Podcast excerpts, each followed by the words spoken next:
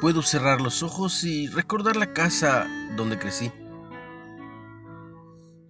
Recuerdo turnarnos con mi padre para mirar con su telescopio las estrellas titilantes, como hace unos días el eclipse. Estos puntitos luminosos, resultado del fuego y el calor, contrastaban vivamente con el espacio negro y liso. ¿Te consideras una estrella resplandeciente? No me refiero a alcanzar logros humanos, sino a contrastar con un fondo oscuro de maldad y quebranto. El apóstol Pablo les dijo a los creyentes filipenses que Dios brillaría en y a través de ellos si se tomaban firmemente de la palabra de vida y evitaban quejarse y discutir. Velo en Filipenses 2.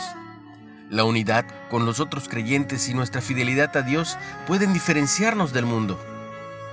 Pero estas cosas no surgen naturalmente, sino que debemos esforzarnos para mantenernos en una comunión íntima con Dios y en armonía con nuestra familia espiritual.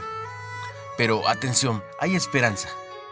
El Espíritu de Dios que vive en cada creyente nos capacita para ser amables, calmados y fieles. en Gálatas 5 así como somos llamados a vivir más allá de nuestra capacidad natural, la ayuda sobrenatural de Dios lo hace posible.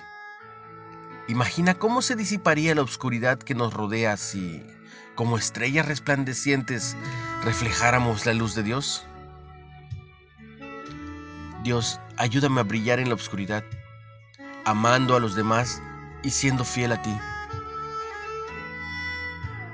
¿Qué hace que disminuya tu luz que refleja a Cristo? ¿Qué cosas te distraen? ¿Qué cosas te alejan de Él? ¿Qué puedes hacer para que resplandezca? Te envío un abrazo muy fuerte.